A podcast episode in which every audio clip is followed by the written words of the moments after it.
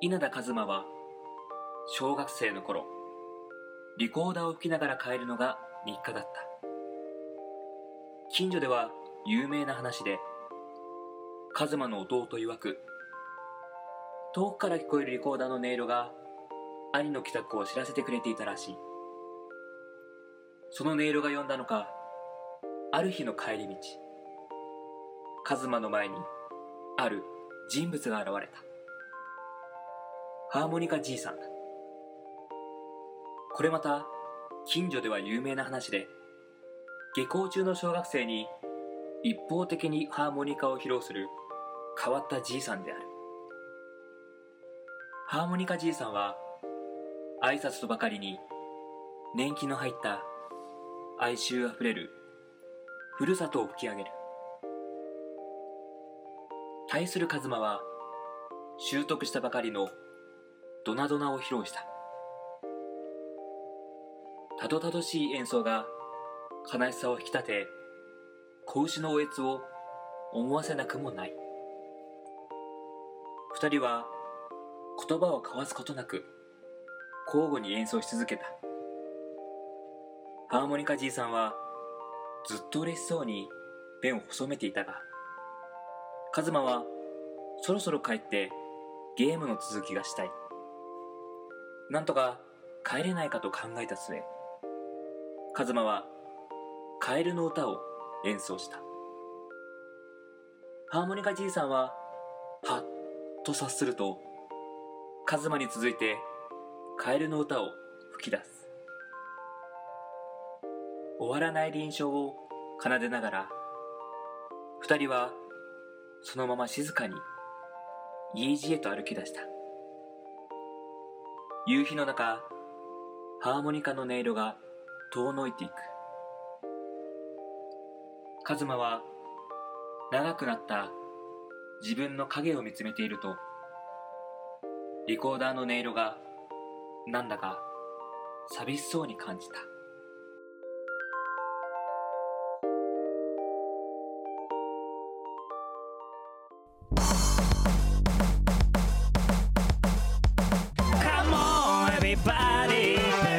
ン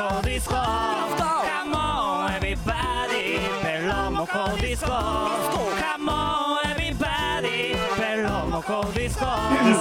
Hey everybody. ベロモコディスコ。ディスコ。Yeah, yeah ディスコ。さあ始まりました。第79回ベロモコディスコのお時間です。この番組は毎週木曜夜9時に配信される30分間の音楽バラエティ番組ですが、えー今回79回、えー急遽ゲスト会で60分スペシャルでお送りいたします。お相手は、えーシャンプーはいつもビダルサスーン秋川栄六とえー、シャンプーはいつもダブ稲田大我です。お どうぞよろしくお願いします。願いします。まあね、言っておきながら、うん。ごめん、何、これといった話はないんだけどね。なんでシャンプーの話したいやー、うん、特になんもない。いやもう本当に洗い流してだったら。そうだね。うんいや、きっと、あの、これから登場していただくゲストがですね、うん。もうこの雰囲気ごともう嵐のようにあ吹っ飛ばしてくれることでしょあでもいいですか？俺のダブの話して。う。するの？するの？うん。いえ？なんで？や、待ってるよ、ゲスト。いやいいでしょ待たせて。じゃあ、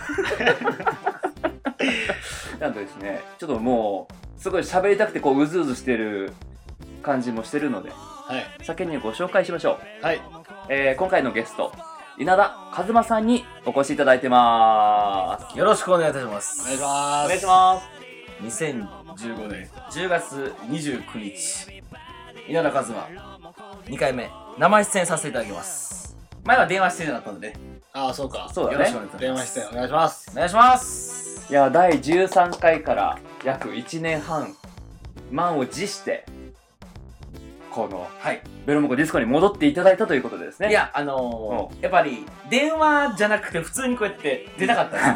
本当に。あ うんなんで？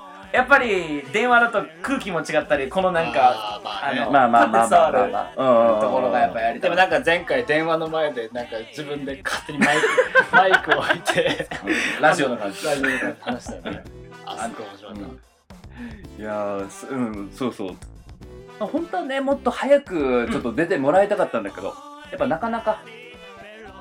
やっぱりこのやっぱ大阪と東京ということでね、うんうんうんそうですね。そうそう。でもなんかこう周りから「兄おもろいね」っていう声もたくさんいただいて。ああそれはありがとうございます。そうそうそうそう。俺も言われたわ。あれ兄弟なのってこと。あ似てやっぱ似てないんですかね？どどうなんですかね？あのね、見た目は似てるんだやっぱ。あそうなんだ。うん。さやっぱ見た目はね似てると思うこ声？あ声声。声似てない。あ似てない。うん。ーあー意外とわかるんじゃない？えー、ベロナのボーカル。稲田大我です。なんかね言い方が違うもん。あ稲田大河ですだこれ。稲田大河ですだ稲田大我です。あちょっともう一回やってみてあのあの第79回の紹介。じゃああ私ちょっと真似してみようと思うから。あーオッケーオッケー。えー、お相手はえー、秋の味覚は栗ご飯。秋川 A6 とえー、秋のみかんは秋のみかん。稲田大我ですいやもう前にボケてもらってるやん。そう。間違えたもう天然ボケ完全にしました秋のみかんでしまいました秋のみかんのサプライ愛媛のみかん熊本みかん友達はボーリングで。ね なんていうか分からん。いやーもうもう今回はですね大我です 収録して練習しとこうあなんなんかなんか私だから多分前回かなんか放送中だったかわかんないですけども、うん。あの第13回出させてもらった時に、うん。えー、70回ぐらいでもう一回出れたらいいなっていうことをちらっと言ったと思うんですよね。えー、そうなん。そうそうそう、へー。それがあって、うん。でもうちょっと、まあ、70回じゃないですけどもうちょっとええ感じのタイミングでいけたんで。いやいやあと一回待ってくれよマジでなんで79回や70そうっすそうそう。っす13回もそうっす。79回。ええ感じだ。な80回にしてくれよマジ80回ですまあええんじゃないですか。そうそうだから80回は多分ねまたね普通普通の通常フリ通常回ということで。通常回。通常回。そうそう。2, 2連続じゃなくて。2週連続出ます？2連続でいきますか。だだいぶ鬱陶しいやろ。なんで60分20回やらないからだいぶとしてだいぶ鬱陶しいやろ。どうぞ。80回じゃ電話で出るとかね。80回電話であえて帰ってから電話で。そうそう。なん なんでどうでしたね今あのカズマねはい。大阪で、はい。まあ、活動してるんだけど最近そのもう動画のねユーストリームであははは。番組をはい作ったということでですね、そうなんです。今年5月からさせていただいておりましておう。稲田和馬のパロチャンネル。パロチャンネル？ラジオチャンネル？パロチャンネル。あパロっていう PALO って書いて、うんまあ私の曲でもあるんですけれどもそれが今年の5月から映像で、はい、ユーストリームなんでね。おおラジオとはまた違った映像で楽しんで番組です。えそうなんです。まああのこう稲田和馬を見たければ、うん。パロチャンネルを見れば。いやそれまでライブを見てほしいけど まあさパロチャンネルはまあさね。まあまあまあ。ーまあねでもそれこそね大阪近辺にいないそれこそ俺たちとかうん。地元の熊本の人たちからすれば、あそうだね。うん、なかなかね。ユーストリームでうん。番組を見れると、そうだね。えー、まあ違う感じでうん。表現していったら、まあ、ライブでやっぱなんかそうおっしゃる通り、まあ、今回は東京でライブで来たんですけれども、まあ、それじゃなくて難しいところであれば一つの紹介というか自分のうんアピールとしてはパロチャンネルぜひ。どんな番組なんですか？えっとまあ音楽のアーティストを紹介する番組うん。あですよね、そこは一応でも音楽のアーティストなんだ今のところね、ううん。一応形として。ゲストを紹介して、はい。はいはい私が MC でもう一人女の子がいるんですけれども、うん。で二人で紹介してっていうことで。あれできるんですか？MC MC ですか？いやいやいやいや。やってます。そうだからなんなんその？私まだ5回しかやってないけど79回だからだから俺たち先輩だみたいないやいやいやいや。そういうつもりじゃない弟弟ねそういうつもりでは全然ないんですけど、はいできるタイプなんですか？MC とかって。MC とか。いや全然普通にあのやってますよ。さあ始まりました。第5回稲田勝間のパロチャンネル。あこの番組は通常ライブでは語ることできないトークバラエティ番組って感じいやいやもちろん俺も何回も見て見てるんですよ。あ見てる5回とも全部見てるんですよ。見てるんですけど、うん。あの兄の歌で、うん純粋な男の男の未来への歌っていううん題名が何回題名の歌が、うんうんでそれをもじったかなんかのコーナーがあるんですよ。ああほうほう。んみな道が多いやつ。えっ、とあのあんえっ、とお客さんからアンケートをいただいてその質問に答えていくコーナーで、ほうほ純粋な質問の導きへの道っていうコーナーがありますね。あうんそれうはいはいあはい。れ 言いにくくないですか？なんか。何ですかあれあれはもうあの5回中4回かええ？だから5回中4回全部噛んでるけど。全然あれあれ入ってけえへんもんあれ。入ってけうん。純粋の？純粋な質問の導きへの道 いやもう入ってけえへん。全然入ってけ入ってけへん。ななんで関西弁や。なんで関西弁や。東京におる純粋な質問のの導きへの道基本的に長いよね。基本的な。なんかねが多いワードが結構多いんだよね多分。ワードが結構ねワードが多いの。えー純粋な導きへの純粋な質問の導きへの道。うん。道を省いてもいいじゃんまず。うん。純粋な質問への導きでもいいじゃんでまずその導きも省いてるじゃん。純粋な質問でいいじゃん。純粋も省いてるじゃん。質問で。ええねん質問でええねんもう。質問。なんでここに来て番組を批判されなきゃいけないの？話本当に弟のダメ出しだよ全然入ってけえへんもんなんで番組に出演されなかった俺でも一生懸命やっとんねん いやでもなんかすごい言いたかったんだなっていうのがねすごい伝わってくるなんでそれ言わないの電話で。いいとこ電話であでも生なんでしょそうそうそう生放送ですね。公開生放送で。1時間。あでも結構楽しくうーん。やってます。ぜひ見てください。どうやって見れるんですか？えっと私稲田和はオフィシャルウェブサイトというものを、あの作ってましてえそこに番組というページがございます。その中に映像のところあのテレビのような、まあ、枠がございますのでそこでぜひ見ていただけたらと思います。えそれはどうやってあの更新されていくんですか？えっと毎月第4、えー木曜21時から。なので、えー10月は、あえっ、と、まあ、10月か、11月か。えっ、と、うん。11月は11月の26日ですね。もうだ木木曜日？木曜日、の夜？夜9時。だから、ベロモードを思いっきり被ってるってことですね。あいやーまああの YouTube でも見ることができるそうそうそうそう、あの、終わりましてから、まあ、うん。あの、こえっ、と、YouTube で後日にっていうことなんですけど、うん。生放送のいいところは、その場ですぐにいろいろなメッセージをいただいて、そのメッセージで、そのインターネットでね、うん。メッセージをいただいて、それをすぐに紹介して回答して質問などができるっていうところが、理想ハッシュタグみたいなね。あそうそうそうそうタグみたいうテレビとかであると思うどういうなんかお便りっていうかそのメッセージが届くああその周りから来るっていうの、うん、まあそのどちらかというと私の番組は自分たちの他にゲストを呼ぶので必ずゲストをアーティスト呼ぶので、そのゲストに関しての質問が多いですね、うーん。うん、普段は何してるんですか？休日は何をしてますか？とか。そっかそっか。まあ確かに毎回ゲスト来るからね。そうそうそうそうそう。まああんま数回ってとかには来ない私宛ては来ないですね。来ないです。今まで一回もない？のうーん私やってメッセージでは来ないかな、まあ、質問では来ますけどね。その純粋な質問の導きへの道っていうことで。ちょっと待って。今感じそうなちょっと待って。やめてやめた方がいいですうでもマジです。ーん。休日何してるんですか？ん。休日は何休日。休日は何してるこの年をまあ昔から自転車でいろいろ回るのが好きなんでまあ今うん。大阪に住んでるんですけど、ん。大阪の周りをチャリで回ったりしてるぐらいかな。何かその風景を見たりとかってこあじゃなくてチャリと買い物ん？買い物とかってこ買い物？あ買い物も別にしなくてただチャリ回ってるだけ。と 何がおもろいんですか？何がおもろいんですかようこいたな運動したなっていうことでやっぱあの30になるとね体力が落ちるんですよ最近それをあって、まあ、いろんなの最近話すことがあってやっぱチャリで乗ったりしてやっぱあちょっと今日運動したなとか言って、まあ、朝起きてちょっとウルトラでもしようかなみたいな感じでやったりとかしてますね最近ハマってるんですよいやもうびっくりしたからね何があのうちにうんあの朝来たんですよいつも朝来るんですよ、東京に来るときうんあ大阪からね大阪から、まあ、今回の話そうだよね。う。ん。で俺前前から言ってんだけど、うん。あのいつもあのもう俺寝てるじゃん朝だから、うんそしたらまず歌声が聞こえてくるんよ。あの昔からずっと一緒それは。もう小学校の時からリコーダーの音が聞こえたらあの兄が帰ってくるお音音楽なんや うん。いないじゃん街中でリコーダー吹いて帰ってくるうん。小小学生でも。うん。でももう大声で歌いながら帰ってくるんよね。うんでそれでえっ、ともう毎回東京に来る時も、うん。もうあ歌声が聞こえてくるんようん。窓開けてたら窓開けてなくても あ来たと思うよ。で兄が兄が来るんよね。うでも今回はんうん。なかったよその歌声が。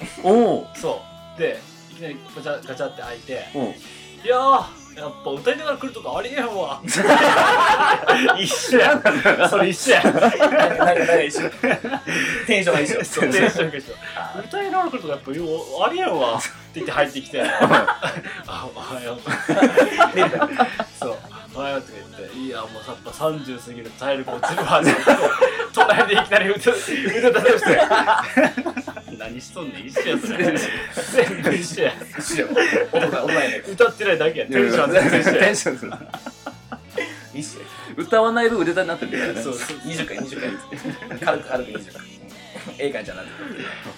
体を動かすおおもうだってもう初日うん。来た初日もうスタミナとか運動っていうワードがもう散々出まくったもん。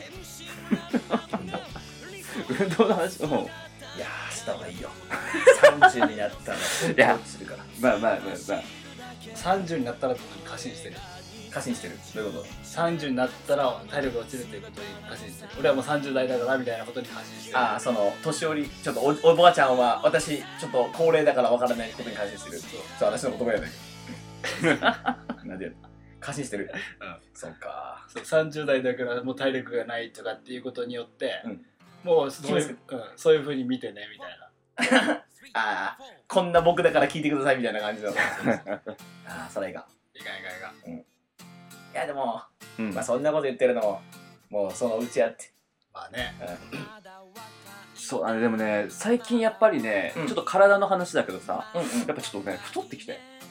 あそう？うん。私久しぶりにお会いしたけどそんな感じじゃないけいやどねそれがさやっぱお腹周りあんまりなんて言うんだろう。顔っていう感じじゃなくて、うん。やっぱこう腹周りっていうかな。なんかねついた気がするのって。へえだけどやっぱそのなんだろう。今までは結構顔とかにさ露骨に出てたからなんか自分であ気をつけなきゃみたいな。っうん。て思ってたんだけど気づいたらもうなんかあれ？なんかお肉あるなみたいなうねーんそうか。ななんかきっかけがあるの？なんかそのたスタミナ体力が運動しなきゃいけないみたいな。私あの今年の3月に CD 出したんですよ。新しい2枚目の CD を。あ20代っていうことで CD 出したんですけどその時。か流させてもらって。あそうです。ありがとうございます、でその時に CD 出すまでやっぱりもういろいろもう CD の発売記念ライブであったり CD 作ったりあのージャケット作ったりとかしとって、もうほとんどもううん寝ずの生活を続けていたら、うん。CD がいざできた瞬間に多分緊張途切れたんですよね。一気に体力ボーン落ちて階段登れないレベルになったんよね。本当に。走れない階段登れない。横断歩道赤になりそう。うん。あ赤になるんだと諦めるしかない。あの山に登れない。やばいな本当に。おううん。一回その兵庫県えっ、と大阪の近くの兵庫県のとある山に、うん。みんなで一緒に登ろうっていう企画やって、うん。そこでえっ、と調べたら1時間ぐらいで登れる。あー。だけどバスもある。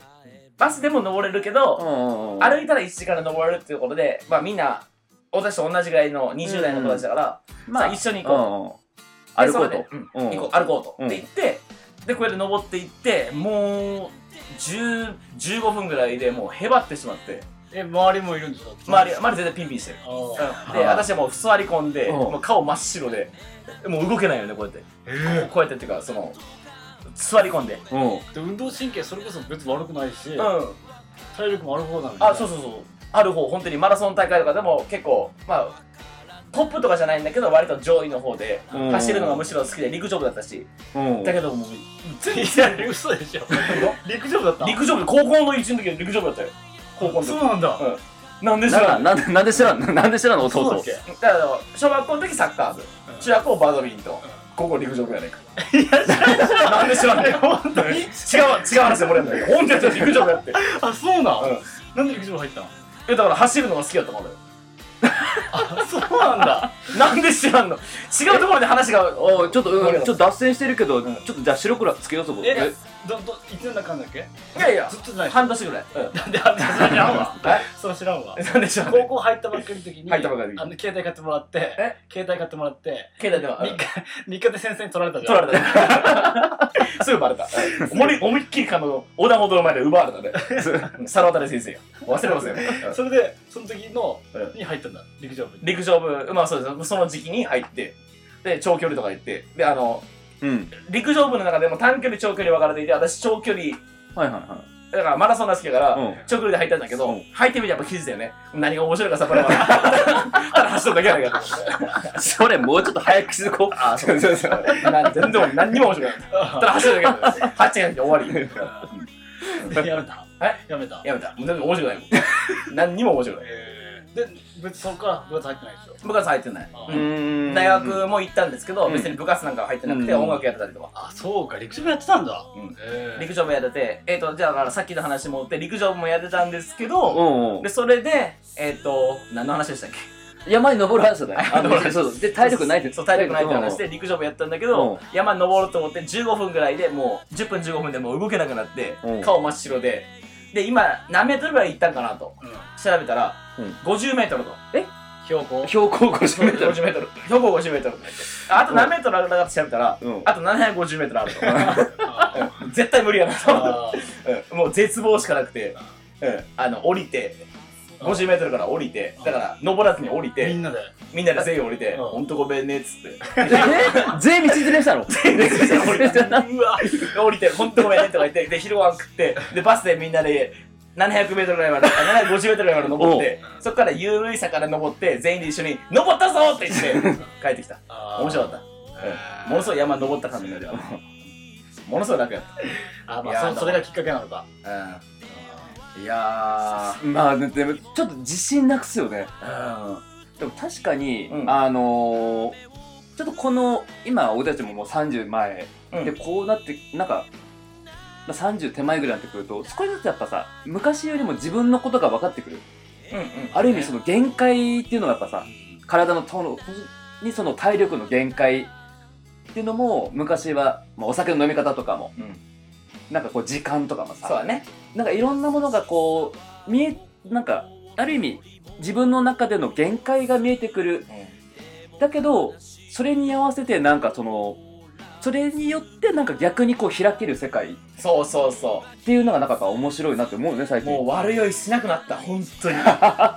もう昔はひどかったしまあそのうん。子供の頃の時代はもう多分何回かいろいろ言ってもらったと思うけどもうひどかったけど、うん。もうだいぶねあの周り見えるようになったよね本当に。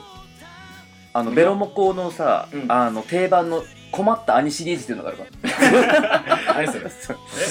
いやいやまあまあだから要はだから俺が兄の話こういうやつだなななんだよっていうのをそうあーあのあの運動会で呼び寄せてあのこうやってちゃんと踊れみたいな。そうそうそうちゃんと教えてあれ。あれあれあれあれあんな感じでなんかちょっとあのすごいもったような感じだけどあれほんと実話やからだ あれね、いや、あのねうん、あの、見たんですよ。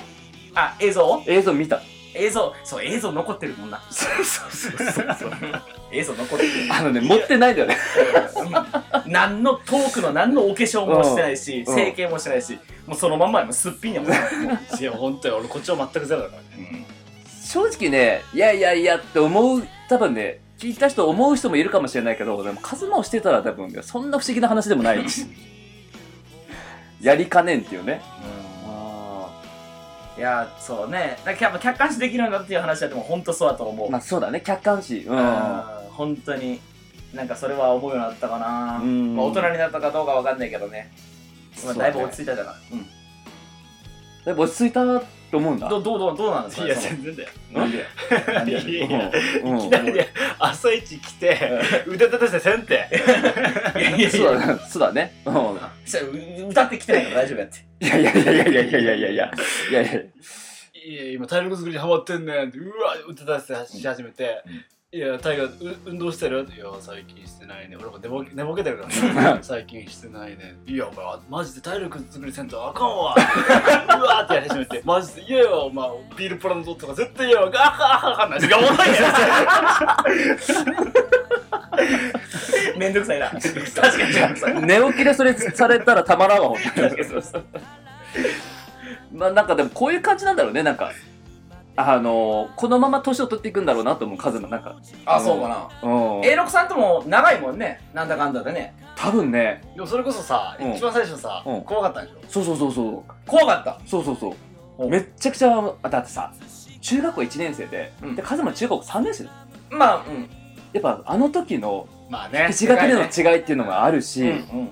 なんかやっぱ変だしさ挙動が。うん。釣り目だしさ釣り目あうん髪も長いし、やうん。っぱ怖かったと思うよ。ああそうかな。でもせ先輩と喧嘩して泣かせるようなことはしなかったからな。まあね。大河みたいに。いややめろ。言ったやないか。放送で言ったやないかなんでなんで急に瞬にするもの思いっきり言ったやないか。まあ。いやいやいやいやいや。別に、そうか怖かったいや怖かった怖かった。だってさ遊びに行ったらさなんか風呂からすっごいでっかい声でめっちゃ歌ってんだよね。あそこは変わんないんだ。うん。いやいやもう誰だろうみたいなさ。いやいやでも怖いよ。やっぱね2個上の先輩って怖いよ。あ風呂場でめっちゃ歌ってんのあれ兄ちゃんなんだみたいなさ。あでもなんかそうだね。まあでもそれからねやっぱなんかことあるたびにね。なんか一緒にん？ああそうあそうかあそうで一緒にずっと焚き火してたでしょ。うん。えつああお正月に？お正月。はいはいはいはい。懐かしい。今今考えてみるとあれも不思議なこうなんで俺い行ったんだろうね。こうお正月のさ大晦日から元旦にかけてあの稲田家についていってね。あれも5年56年前とかな。いやもっと前でしょ。もっと前だと思うあれは。就職した時かなまだ。私が。いやでも髪長かった気がするなあの時。あじゃあ大学生ぐらいの時かな一応大学行ってまして。うん。大阪から帰ってくる。大卒やもんね。大卒。です、大卒ではみんな中しがみんな笑われるけどね、うん意味が。大卒で笑われてあの昔大学の時にアルバイトしててうん。あの履歴書書くと、うん。私書道家だからまあうん。もちろんうちの母親は出たと思うけどうん。書道家だから字が綺麗に書ける。うん。それ履歴書だけで受かるからな。うん。字が綺麗っていうだけでね。あそれそれもまた笑われるからな。金髪のこんなやつがみたいな。感じ意外とこいつできんじゃないかなと思って。ー確かにね。いやでもやっぱそんぐらいいいんだろうね。やっぱ字が綺麗っていうだけでうん。ちょっと上がるんだろうね。うん印象はうん。すごい上がると思う。まあさ必ず意外とで先につけられるから腹立つけど。ないや。どういうどういう意味どういう意味じゃでもまあプラスにはなってるんだろうから。ねそうそうそれもなんだろう。意外とってつくから普通にうまいよりもいいんだと思うけど。うん。私は結構見た目はマイナススタートだからさ、マイナススタート？うん。マイナススタートでプラスに加算タイプとうん。言ったら最初から見た目がすごいイメージがいいっていう人もいるじゃない、うん。あこの人なんかできそうって言って、うんげ減算法減点法っていう減点方式でね。うん。感じで。だからその点は得してるよね。加点方式だから最初はもうイメージ悪いから不器用そうでんんん何考えたら終わらんとかよく言われるけど。まあ、よくあのね不良が雨の中子猫を抱えてるみたいな。ああ不良スタートみたいな。そうそうそう、あいつ実はいいやつじゃんっていうのとめすごい株が上がるおかだからおかしいよね、だからね。不良がなんか真面目におあのサラリーマンやったからおすごいじゃんとか言っていやいやもともと真面目に真面目に生きてきて真面目にサラリーマンやってるからよっぽどすごいやないかみいたいなやそうだようんでもまあその余興がねそのバイオリズムがドラマ性を生むんだろうね、うん。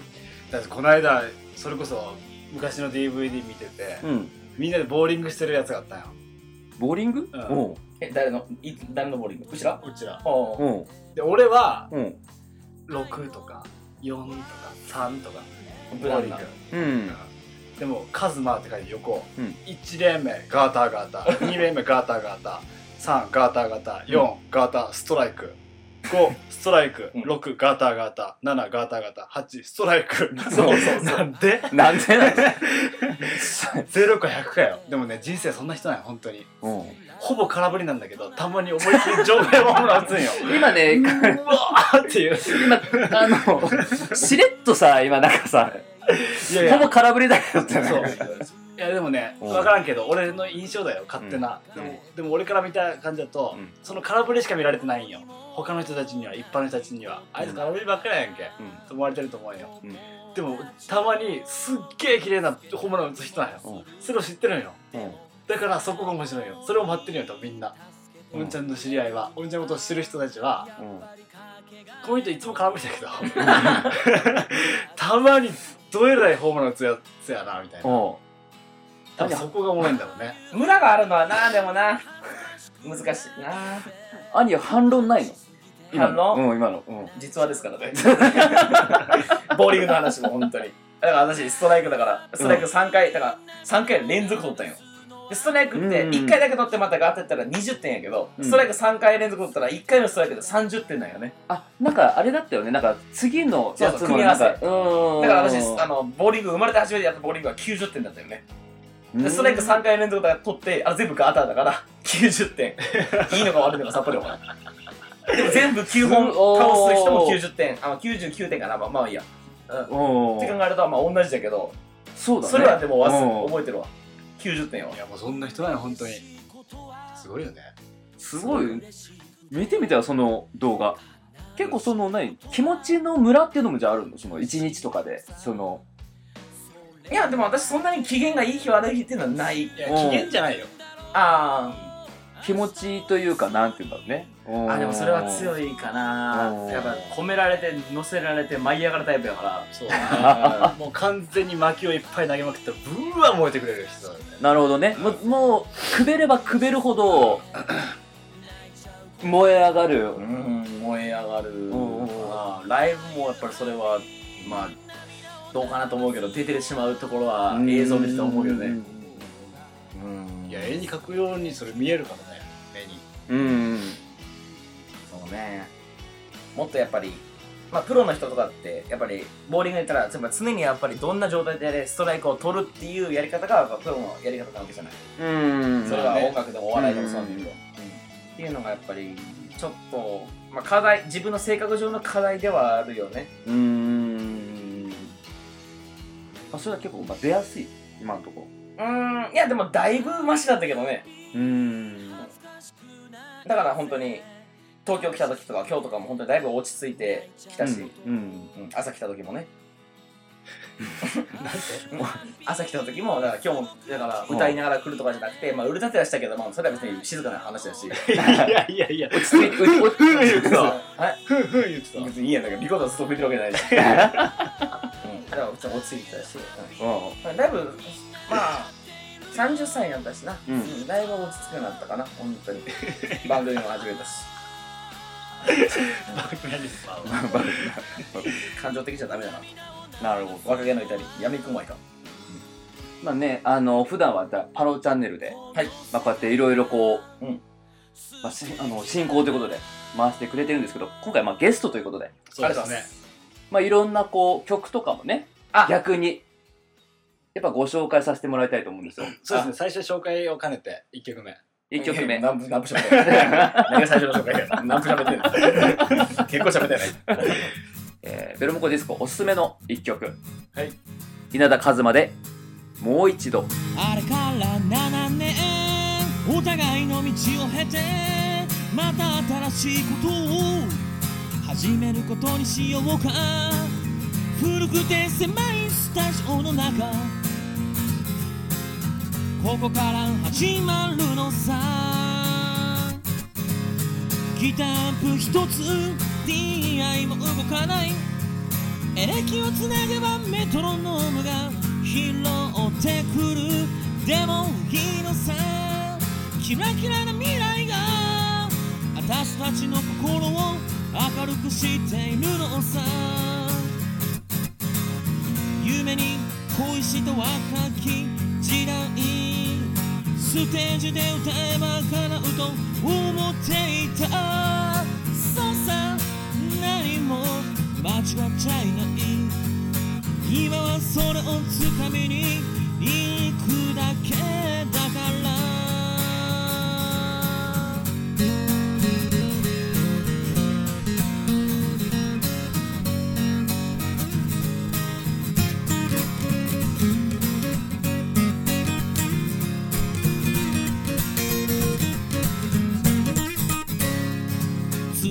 どこに行こうか？東京にでも行こうか？どこへ行くにしたって財布は忘れちゃダメだよはい。お送りいたしましたのは、稲田和馬で、もう一度でした。はいありがとうございますちょっとポップな感じの曲なんですそうですねえーこれは今年に入って、発売された20代っていうアルバムのですね、そうです。あの、大鳥を務める曲でございます。まあ4曲目、4曲目、最後の曲です。この PV 僕出てるんですよあ、そうなの？そうです PV があるんです。あ、それ知らなかった。8人くらいでやったのかな。えー。ぜひぜひ稲田和馬オフィシャルウェブサイトの映像っていうところがあるのでほうほうほうほうほうほう。ご覧ください。よろしくお願いいたします。えー、それはぜひ、ちょっとね、ぜひ、あの、ベーシストとして出てるんですよそうなんだ。そうですちょうど大阪に行った時にうん。そういう話になっててうん。じゃあお前も出演するかということでうーん。これどういう PV なの？PV はその曲紹介も兼ねて、あのまあ、その曲自体がその自分をもう一度新しい未来に、うんあのつなげていこうということだからそういう爽やかな明るい本当にあの未来に向かっている若者が次を目指すようなうーん。4曲入りの1000円でございます。これはどうやって買えるの？あの、大阪にいない人は？えっ、とインターネットで通信販売を行っております。ああホームページに行けば。ホームページに行きましたらできますのでぜひご購入いただけたらと思います。よろしくお願いします。いいですね。えー、それではですね、はい。うん。第79回ゲストスペシャル回のはい。企画に移っていきたいと思います。お。おどんなクイズかな？最近ですね、そうなんですよ。うん。クイズばっかやってたんですけど、今回、稲田和馬スペシャルがお。懐かしのあのコーナー、あの企画を、はい。えー復活させたいと思います。えクイズやんないですか？クイズ、今回、やりません。えー、なんで？なんかもうずっとなんだっけ？今連敗中だったっけ？連敗中、全敗う中、ん。あの、それを兄に打たせるわけにはいかないという。いや、そうなんよ。俺がさうん。ねえ買ってしまうからさ。えどどういうふうにしたいの？勝ちたいんじゃないんか？勝ったらいい勝ったらやんけ。まあ勝てるわけないと思うけど なんでククイズじゃない。クイズじゃクイないんですよ。ズやりたかったなだから面白かったも今回、だからそういう商品券的なものもないです。ただもちろん、うん。企画はご用意しておりますので、んあありがとうございます。ぜひあのお楽しみいただければと思います。はいどんな企画やろな そうですね。うん。では、題して、ベロモコロコロ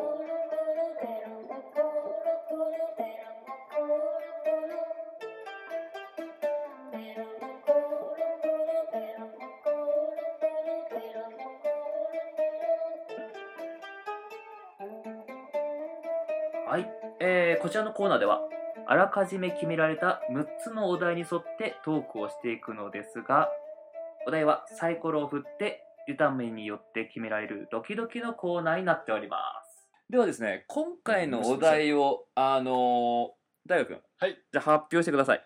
はい。えー、1感動した話。2学生時代の話、うん。3恥ずかしかった話。4兄弟の話5怖かった話。6オチがないけど話したい話。うわ6厳しいな。結構博打やないか。以上6つでベロもコロコロしていきます。大丈夫カズマ？あのお題はねもう振ったら出てくるから、はい。カズマさんやってくれますか？しゃあなししゃあなしやで。もうもうもうもう頼みますよ。そうですね。パロチャンネルは5回ですけど人生は30年生きてますからね、いやそうですよ。うん。先輩ですからね。先輩先輩ですから、ねちょっとお手本見せてください。はいはい。じゃあいきます。メロボコロコロはい。3番。3番。3番で何だっけ？えー、恥ずかしかった話。恥ずかしかった話か。恥ずかしこれいきなり言われるとちょっとわからんなやっぱり。えー、あじゃあえっと恥ずかしかった話。あのー、まあ私今大阪に住んでるんですけれども、はい。大阪に住んでも10年ぐらいうん。あもう10なんですけど年か。10年ぐらいなんですけども、あのまあ昔もちろん熊本住んでたんですけども、うん。で熊本でえっ、と音楽始めたのは、やっぱり10、ミュージカル11から始めて、そっから、えっと、15、6ぐらいから、その、ミュージカル以外に弾き語りを、まあ、ちらっと始めようっていう感じでやってたんですよ。うんあの、弾き語りでいろいろライブをやってっていう感じで。で、そこからストリートもやってたんですよね。熊本駅で。あまあ駅前でうん。タイガーもやってたんですけどね。うんでそういうのもやって、まあ音楽一応自分で曲作ってやってたりっていうのもしてたんですけど、うんで、その時に16ぐらいの時かな、高校1年ぐらいの時に、ティーンズミュージックはいフェスティバル、はい。はあ、知ってるから、10代しか出れない。10代しか出れない。ティーンズミュージックフェスティバルって。のがあって、で、私、あの、まあ、そういう話を聞いてて、そこで私と同年代に、大五郎っていうバンドがあったんですよ。いはいはいはいえっと、まあ、前にも放送あったんですけど、半田と大ちゃん、はい。もう一人、広岡っていう、まあ、いわゆるモンテリマですよね。のバンドがあって、で、私はその時出なかったそれ出てたんだけど、その時、私が高1の時にその3人が出たって、うん。その熊本大会っていうのがあって、それは結構全国規模のフェスティバルなんですよね、ティーンズミュージックうんフェスティバルうん。で、それに出とって、で、その熊本代表で、大五郎、まあ、モンテリマ出て、うん。優勝うん。したんですよ、熊本大会。おで、熊本大会優勝したら九州大会まで上がれるんですよ。で九州大会まで上がって、そのモンテリマは、い1年目は九州大会で1回落ちたんですよね。で、うん熊本大会で優勝を私見に行った時に、もう、なんだろうな、笑笑えなかったっていうか、もう今思うと多分、嫉妬ですよね。あうわなってしまって。んで、九州上がれなかった。まあ上がれんかった。あーまあしゃあないな、みたいな、なんか変な、なんか生きてる感じが。あーまあしゃあないな、みたいな感じで追ってで、1年経ちました。で、うんもう1回、モンテリまで出たよね。じゃあ、熊本大会また優勝。ん2年連続優勝。うんすごいよね。あうんで、九州大会行ったら、九州大会も優勝したんよね。モンテリマって。で、全国行ったよね。お東京でやって。渋谷公会堂でやったね。え？渋谷公会堂。渋谷公会堂すごいな。すごい。な、何人ぐらいなのかな、あれも。いやもう相当だよ。うん。うん。で、そこで、うん。渋谷公会堂東京大会行って、え、何だか、よ4位とかだったよね、確か。結構ええとこまで行ったみたいな感じがあって、うん。もう私昔はやっぱり生きてたのか若い時で、もう嫉妬がたまらんかったんよね。おで、それが、えっと、高校2年でそこまで行ったと思って、で、なんか、ライブとかやってて。うん。で、まあ、それがありましたと。で、その次の時に、うん。ロールオーバーっていうバンドが、はいはいこれが何かって言ったら、これ、タイガーのバンド。はいはいで、それが、私が高3の時に高1になったから、うん。一人でもなんか高校生おったらいいんだったっけ？何だっけ？いやいやもう10代だったら大丈あ、10代だったら大丈夫。か。うん。で、それでロールオーバーが出てて、うん。で、モンテリバーはもう出なかったから、うん出てたよって、うん。私はまだまだぼーっと見とって、そしたら、その、ロールオーバーっていうバンドが、えっ、と、熊本大会優勝。おう。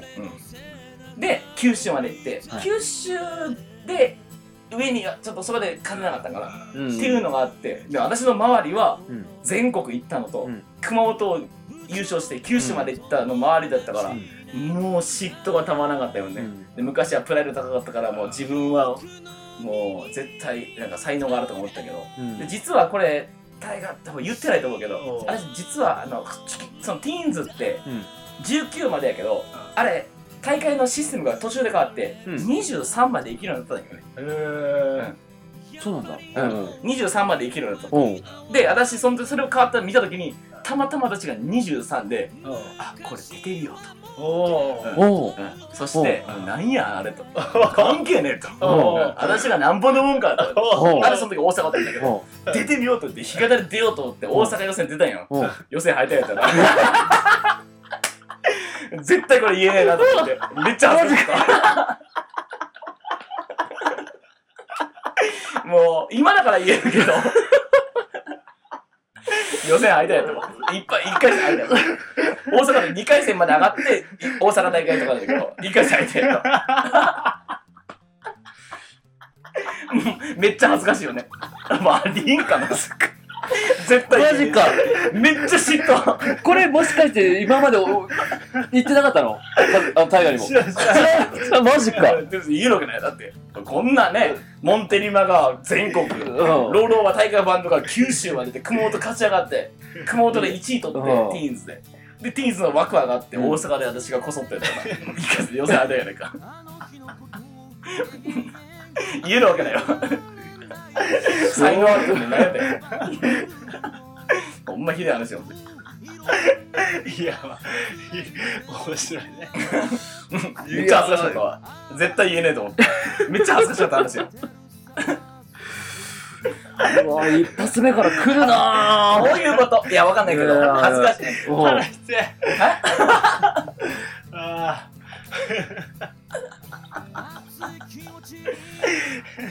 いやいやすごいねいやもう、もうやりきれんかったね。もう普通に帰ったわ。家帰ったわ。いやタイガ笑いすぎやったお疲れ様です。ーいや面白いなうんっていうのがあって、23まで上がったからこれぞと思って、絶対と思ったんだけど、予選相手一発だった。名前呼ばれんかったわ。何やったんやって。あ、ちょっといいったんまあまあええわ。まあそんな感じです。えーちょっと今、急にポンと思い出し。3が出たんで、ね、ありがとうございます。いやいいっすね一発目からいやもう なんぼほど笑っとんだいや知らんかったかも。言ってないもんな。絶対言わんもん。知らん知らん知らんティーンズ23までになったんだね。23まで一瞬になって、たまたま私が早生まれだったと思って、たまたまギリギリやったから、あうん。ーえー。大阪、その時大阪で大学行ってたから。もん。で、出していったら、うん、雫も優勝したもんね。ああ、そうそうそう。そっかそっかそっか。うえそうーえー、では続きましてですね。そうはい、カズマまたあのベロモコロコロベロコまた行きますかあ悪魔のベコベロモコロコロそうか。もうみんな振るってなかったんやな。まあええわ。こんな話はなかなかできんからな。せっかくなんで。いや初めて聞いたね初めて聞いたうんはい。あ、違うの出た。一番感動した話感動した話まあこれは本当に普通に感動したおーっていうじわじわっとくる普通の話なんですけれどもうん私まあ大学行きまして、うん。えっ、とまあ受験を大学だから受験をしました。とで受験をしてえっ、と大学受験結構これは苦労しましてで高校3年の時に本当にもう大河も知ってると思うけどめっちゃ勉強してたんですよ。うん。そうだね。1日10、10、もう本当に半日超える12時間以上、うん。もう毎日土日も関係なくずっとやってて。それでなんでこんなに勉強してるかって言ったらあのー京都大学に行きたくて、うん。っていうのもあのボガンボスっていうバンド最初さっきお話出てきたと思うけど、うん。それあのボガンボスのボーカルの人とかは、うん。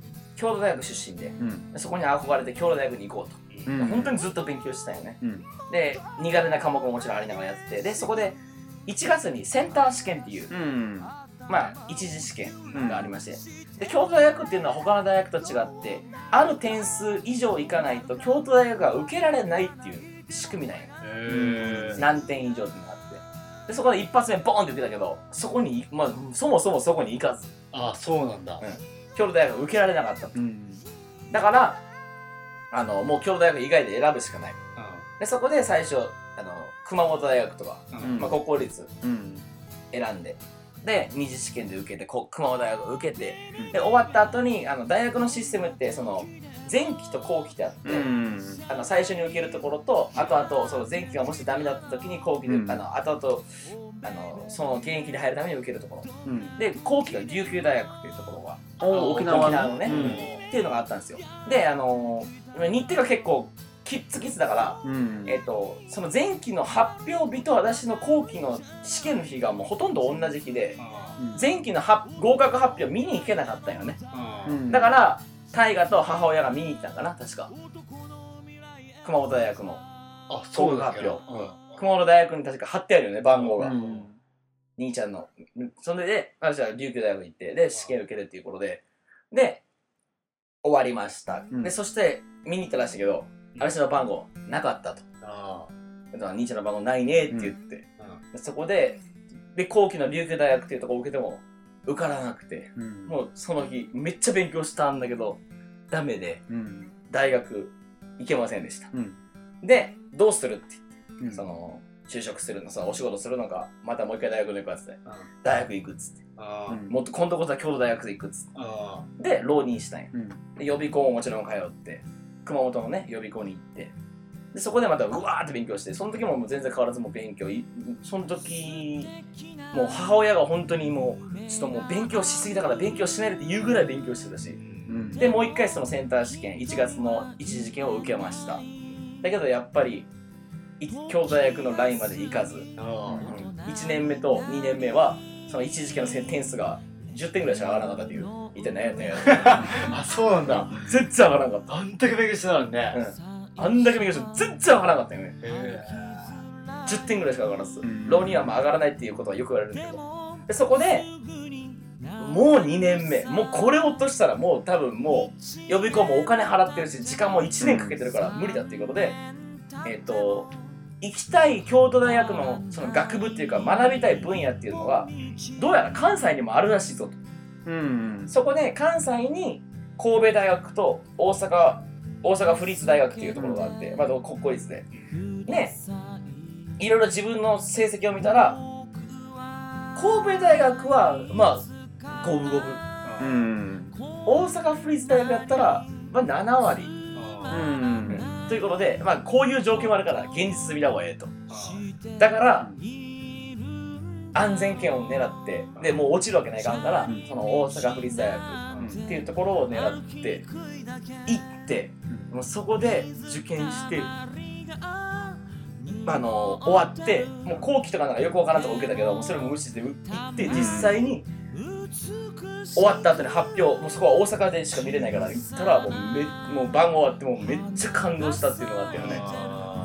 ああやっと受かったっていうのがあってめっちゃ感動したよ本当に。っていうのがあってでそこでもうかなんかまあ言うたら受験終わったからうん。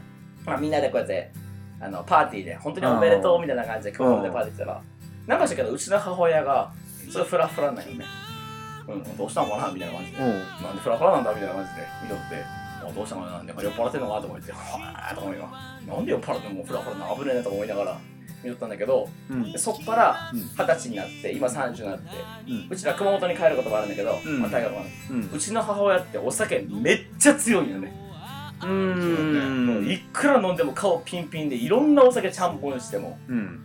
全然酔わない人なのね、でそれで飲んでてすごいなと思ってそそれで後になって分かったけどこんなに酔わないのにあの自分がまだジュースとかで打ち上げとかした時にあの時フラワーだったのはああ戦ってたのは自分だけじゃなかったんだなと。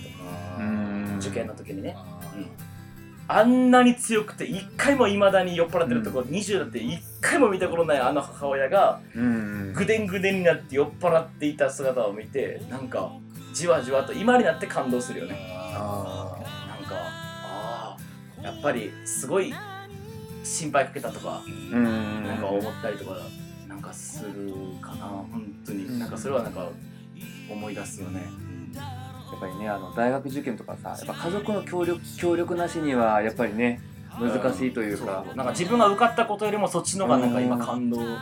うん。いやーでもねあのー、本当にもう毎日リコーダー吹いて家に帰ってくるような人じゃん。うん。でもう家の中もうめっちゃくちゃもうずーっとハイテンションうるさいぐらい、うん。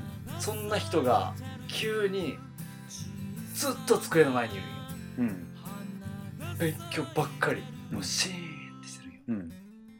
勉強ばっかり。だからそれこそお母さんがうん「いやもうもういいよ勉強しなくて」って言うぐらい。うん。もうずっと一日何時間勉強したもんね、も本当に。う頭おかしいぐらいもう,、まもう何も喋らんくなって、うん。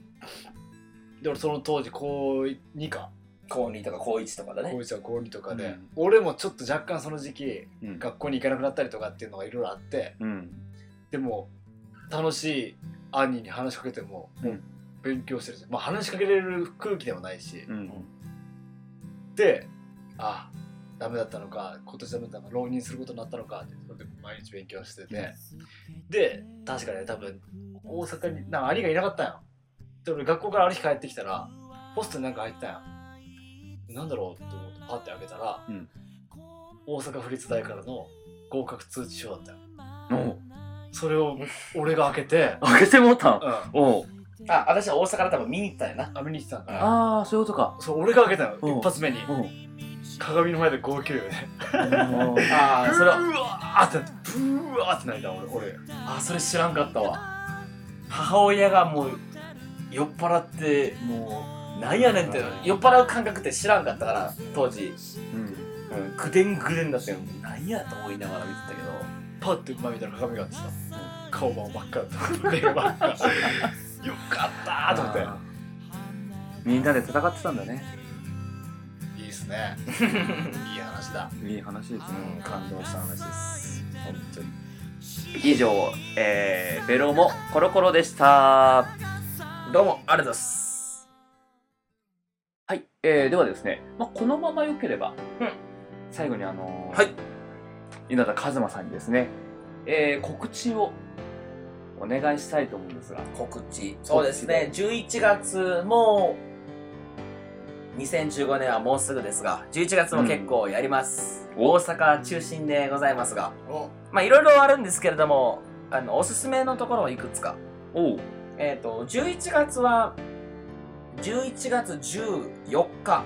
14日。本町マザーポップコーンっていうライブハウスで約2年ぶりに出演させていただく。ん。ということでバンド混じりの久しぶりのライブ。あ最近はもうひアコースティックがねアコー中スティックの心って聞いてましたから、うん、うん。そうなんですけど。でそこでまあオファーいただいてんさせていただくことになりました、はい。まあ同じのところもありつつ。で12月。うん。12月はあの京都で企画をやろうかなとおお思ってまして。今までの企画ライブといえば全部大阪だったんですけれども、はいはい。京都の進出を少し目論んでましてほうほう。そこで京都の企画ライブをやろうかなということであのー前パロチャンネルに出ていただいた奥村兄弟も出るというおおおイベントなのでぜひ遊びに来ていただけたらと思います。奥村兄弟はもともと京都出身なんでね。っていうところですね。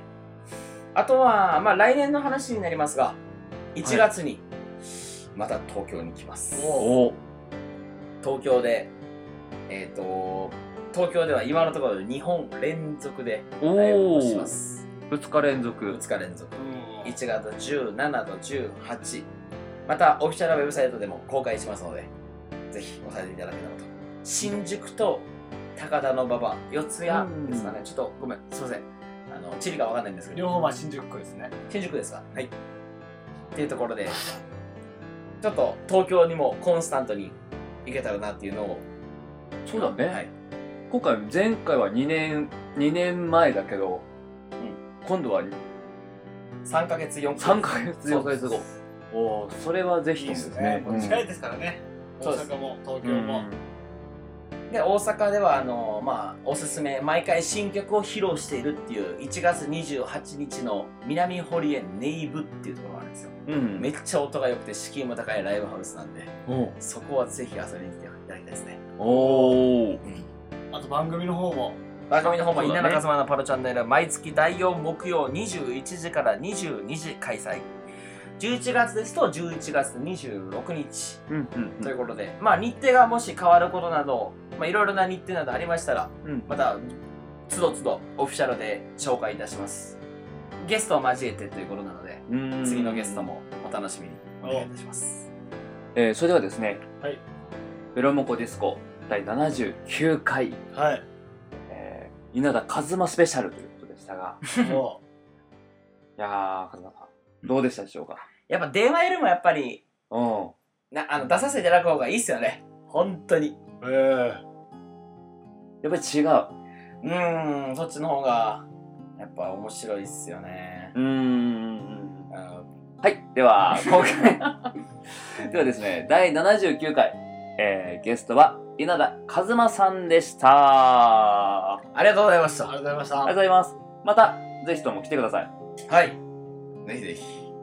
ベルモコディスコ飲んだ後に食べるラーメンみたいなそんな風になりたいな君にとって退屈な夜自転車こいで遠くまで行こうと思い立ったんだ。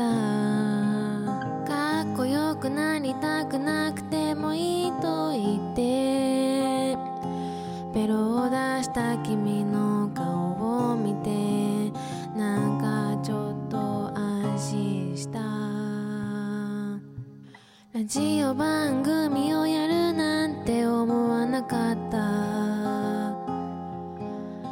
ジオで喋るなんて考えもしなかった。ラジオ番組をやるなんて思わなかった。ラジオで喋るなんて